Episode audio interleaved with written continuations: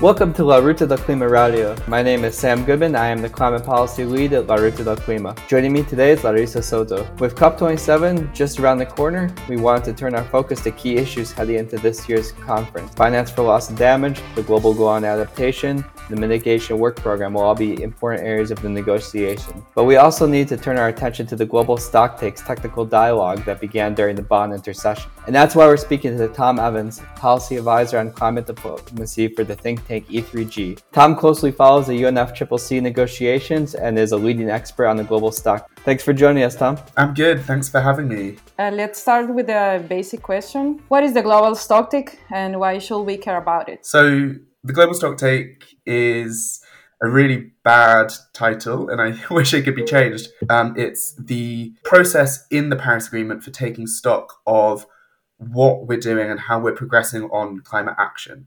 So, in 2015, in the Paris Agreement, we had an agreement that every five years we would take stock of progress, and that's why it's called the Global Stocktake. And now we're coming up. It began in um, COP26 last year in 2021, and it will finish at COP28 in 2023. And over these years between COP26 and COP28, we'll see countries coming together, trying to understand where have we gone, where, how close are we to meeting the Paris Agreement, but crucially, how much further do we need to go and where do we need to act next in order to actually meet our Paris Agreement target. Okay, how does the global stocktake inform the next round of climate pledges due in 2025? So there's a direct link between the global stocktake and what you've mentioned, the new round of nationally determined contributions, NDCs, to the Paris Agreement that are due in 2025. And that's actually written into the Paris Agreement itself.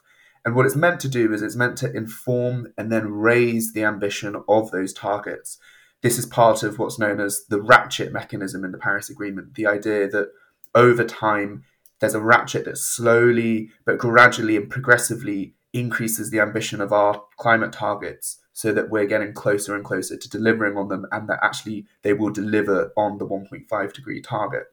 So, how that works in practice, essentially, the global stocktake will see countries come together and try to understand where have they done well on emissions reductions? What can we learn about that? How can we integrate that into countries' national level policy decisions on their climate targets? And all of this coming out next year can then give countries two years between 2023 and 2025 to reflect upon that, to learn from what they've discussed in the global stocktake, and then put that in a higher level NDC, a higher level nationally determined contribution climate target in 2025. It's important to emphasize that those targets will be actual, actually be targets for 2035. So the, the time frame of the global stocktake isn't entirely focused on this critical decade of the 2020s. It's actually also about the longer period of where we go after in 2020, 35 and beyond. So it's very important for actually really getting to the, the difficult parts of getting down emissions, um, you know, after the 2030s, um, that's going to be needed for a 1.5 trajectory. At La Ruta del Clima, key issues for include loss and damage and human rights. Um, how do some of these key cross-cutting issues uh, factor into the discussion? So I think that's a really good point to raise. It's not just about emissions reductions, and although that's what we've talked about so far, the global stocktake isn't just taking stock of, of, of CO2 levels and greenhouse gas emissions. It's actually also about every pillar of the Paris Agreement. So, that being adaptation, finance, financial flows to deliver on climate action, loss and damage, as you've mentioned. So, in the global stocktake, and maybe it helps to talk a bit about kind of how this process works, but there is, a, broadly speaking, kind of three phases of technical inputs that provide a means to assess the state of play on evidence and understand where we are and, and where we need to be going there's um, a technical series of dialogues that will be able to look at those that look at those evidence and and try to think through okay well what does that actually mean and those technical dialogues are currently ongoing. And then ultimately there'll be political considerations and a political outcome. And, and on loss and damage and on human rights you know these are cross-cutting issues that are very complex very thorny. It re- will require quite delicate diplomacy to actually understand how we address those those kind of challenging issues.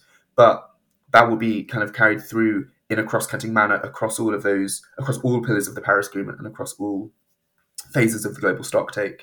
So far, I'd say it's actually been a bit disappointing the way the global stock takes addressed these cross-cutting issues. Loss and damage tends to fall through the gaps. It doesn't have enough political priority on its own as a key issue for the global stock take. And likewise with human rights, what often happens with a cross-cutting issue like that is that it ends up getting diluted or not getting enough attention paid to it, even though it appears on questions of, you know, human rights based emissions reductions and how do you do that in equitable and safe ways that respect indigenous communities or respect the rights of, of women and other um, protected communities? And you know so far that's been probably poorly addressed and not sufficiently given time and space to explore in depth in the global stocktake and let's move on to talk a little bit about the Bonn Intersessionals COP27 in the global stocktake. The Intersessionals in Bonn saw the first technical dialogue under the uh, first global stocktake.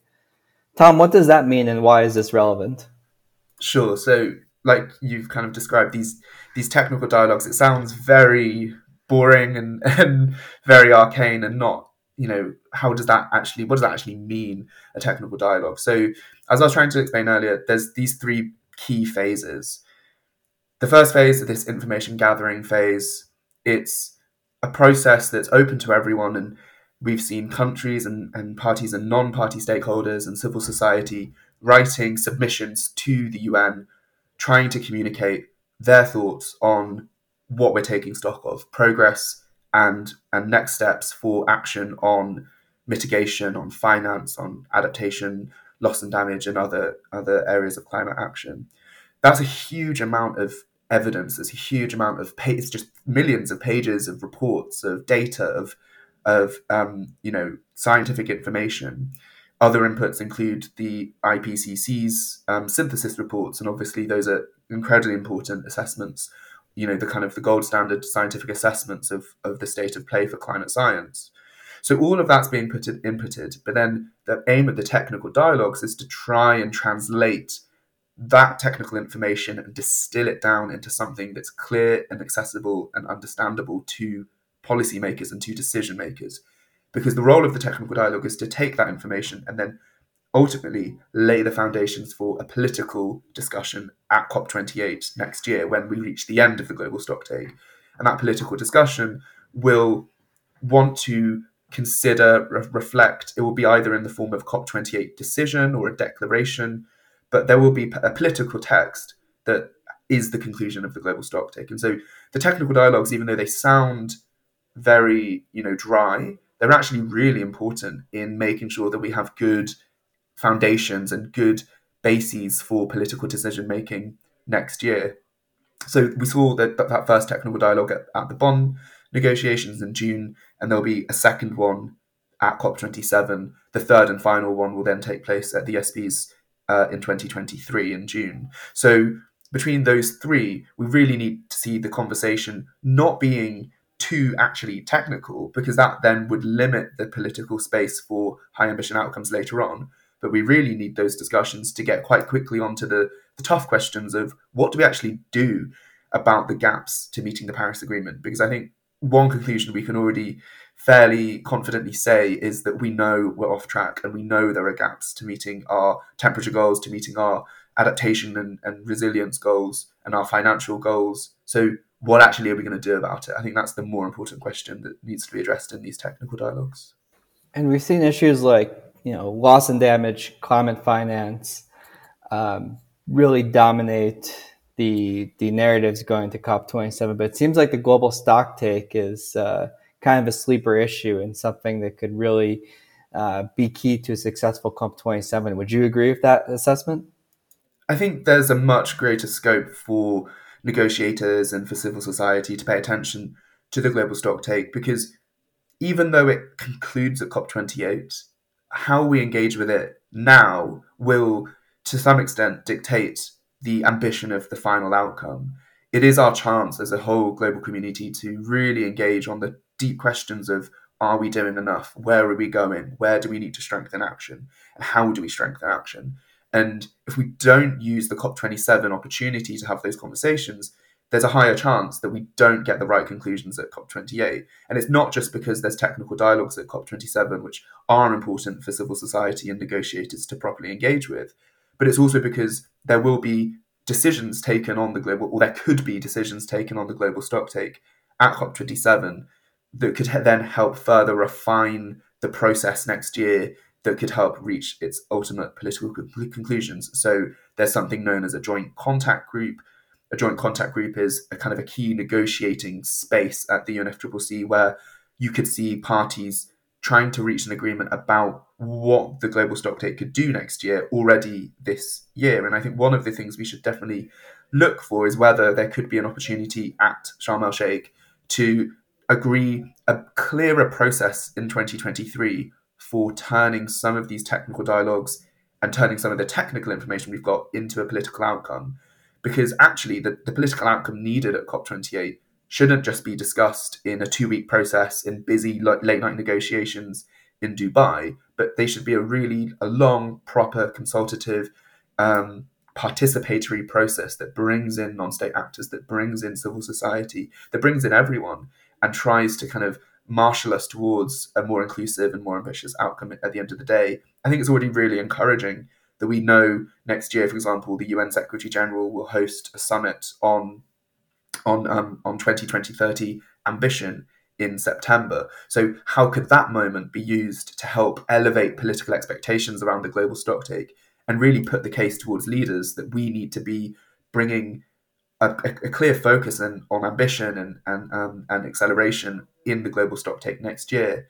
And I think you know more broadly, this is an opportunity not just to create a global outcome, but to use it to have a million different conversations at the national level or the sub-national level or the regional level, and really use the global stocktake as a global framing for your local climate action. And so trying to tie the local to the global is another thing which I think the COP27 could present an opportunity to do better. And I know you've touched on a lot of um, key indicators, but I, I, also my understanding is you follow other areas in the negotiations outside of the global stocktake. So, um, for you, what are the key indicators for a successful COP27? It's a really tough question. I think. I think a lot of people are wondering this. You know, what does a good COP27 look like? I think to start with, even though, as you said earlier, you know, some issues on finance and loss and damage are really dominating the debate. There's a lot more to COP27 than that, and I think we it's important we always keep an open mind as to the entire suite of issues that are being discussed um, in in the climate talks, and also outside of the climate talks. Because I think the role of COP and the role of COP27 is as a moment for the global community to adjudicate and to take stock of progress achieved on climate this year. It naturally forms it falls at the end of the year. It comes after you know months of different summits at the G7, at the G20, and right now you know at the UN General Assembly. So it kind of acts as a way for monitoring progress and, and capturing the mood of climate action this year. And I think that's going to be a key thing. You know, ultimately, I think it's fair to say this year has been enormously challenging for global climate action and cooperation. We've seen a very difficult geopolitical context, largely in part from the um, the war in Ukraine, but also because we've seen a tightening economic space. We've seen the, the prospect of, you know, global recessions and, and debt defaults that's limiting fiscal space for climate action. We've also seen um, just a broader kind of escalation of US China tensions. And, you know, those two major powers now aren't even talking bilaterally about climate change with each other. So, how can we expect multilateral cooperation when the two biggest emitters aren't even willing to, to speak face to face about it. So I think that's kind of the broader expectation. I mean, on the negotiations themselves, I think some of the key issues that need to be decided are the, the mitigation work program. So the mitigation work program is a is an opportunity to strengthen the, the UNFCCC's ability to bring countries together and cooperate to bring down emissions for a 1.5 degree trajectory, but also, of course, on, on loss and damage finance and this push from developing countries to agree to a loss and damage finance facility.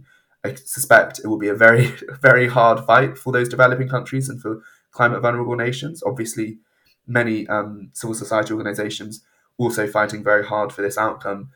but it's very clear at the same time that many developed countries uh, and the US and the EU in particular are not in favor of this outcome. So it's it's going to be very difficult to see how we move beyond these kind of um, hard positions to work out well what's the consensus and what's the compromise and where can we actually build a cooperative solution. Um, I think at the same time there's a lot of processes which will carry on through COP27 and lead to decisions elsewhere. But it's important that COP27 makes progress. And a few that come to mind are on the new collective quantified goal. This is the post 2025 climate finance target that will replace the 100 billion, as well as the global goal on adaptation, which is this kind of long standing, undefined goal around, around the adaptation pillar of the Paris Agreement. If we can make progress on those, and if we can continue to make, and if we hopefully reach good decisions on the mitigation work program and on loss and damage finance, that together could form a really good kind of basis for an overall package of COP27 outcomes in the negotiations that can push us forward into 2028, into 2023. But, you know, as with all these COPs, it's always going to be a case of how far can we go this year and how much more do we need to do next year? And no one COP will ever solve all of the issues, but we just need to be able to push countries to go as far as possible um, and make as much progress because we've seen one thing this year, which is devastating climate impacts, escalating and increasingly interlinked crises that require climate cooperation. And if we can't get a grip of, grip of it as quick as possible, we know that's going to spell disaster later down the line. Yeah, and you said that um, next year is the final phase for the first global stocktake. What should we be on the lookout for uh, COP28? Seems far away, but it's not that far. Yeah, it's not that far away. And if you think about um, the kind of two year run up that COP26 ended up having because of the delay from the pandemic, it really makes you think about just how kind of how much time COPs can take to prepare. So I think we should definitely be thinking about that now. I mean, in terms of COP28, the global stocktake will be, I think, the kind of the biggest outcome and decision, and it creates an opportunity for us to to have um, political decisions taken in the UNFCCC that can hopefully continue to raise ambition and, and, and spur and spur on more action.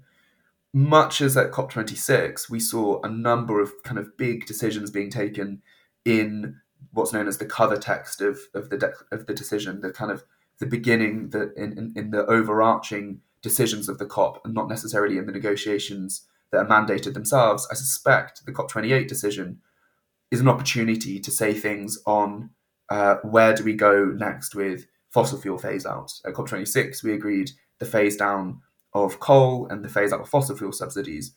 Can we strengthen that language? Can we expand that language to talk about critical issues on oil and gas extraction and supply?